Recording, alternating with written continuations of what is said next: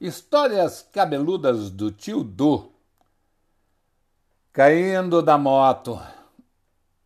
Tinha 19 anos e trabalhava na Varig. Maluco de pedra, como todo jovem, revezava com um amigo uma moto. Como trabalhávamos em horário de turno de seis horas, quando trabalhava à noite e ele de tarde, eu ia com a moto e ele vinha com ela de volta para o aeroporto e vice-versa.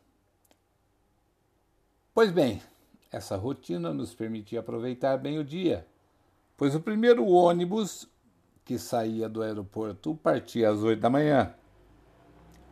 E como eu voltava de madrugada, às seis da matina, chutava o pau da barraca e vinha voando.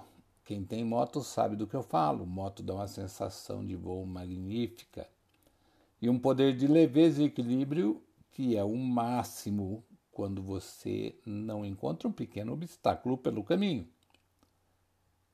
Pois bem, sexta-feira estou eu voltando para casa sobre a pena voadora e curva para lá e curva para cá e dá uma empinada na bicha só para zoar e pau na máquina pela rodovia Santos Dumont, que naquela época não tinha movimento que tem hoje.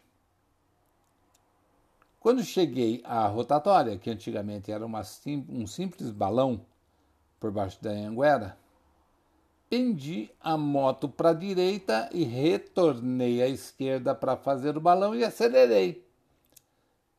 Mas não percebi a areia que tinham jogado sobre o óleo que havia derramado de um caminhão na madrugada.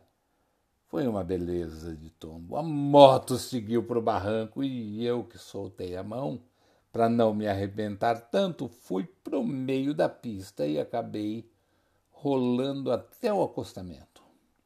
Minha sorte foi que eu estava de capacete e não havia movimento de veículos como tem hoje, senão teria morrido. O azar foi o que restou do meu uniforme, da ralada nos braços e pernas e uma costela quebrada e ter de pagar o cozer da morte. No mais, tudo tranquilo. Vendemos a moto e passamos a ir de ônibus. Nunca mais pilotei uma moto, acredite se quiser. A lição foi boa demais. E o melhor, estou vivo até hoje. Não sei se é para rir ou se é para chorar, mas foi um susto grande muito grande. Histórias cabeludas do tio Du. Ai, o que, que eu posso falar, né? Caindo da moto. Vai ouvir, vai rir, vai curtir. É mais uma história para você.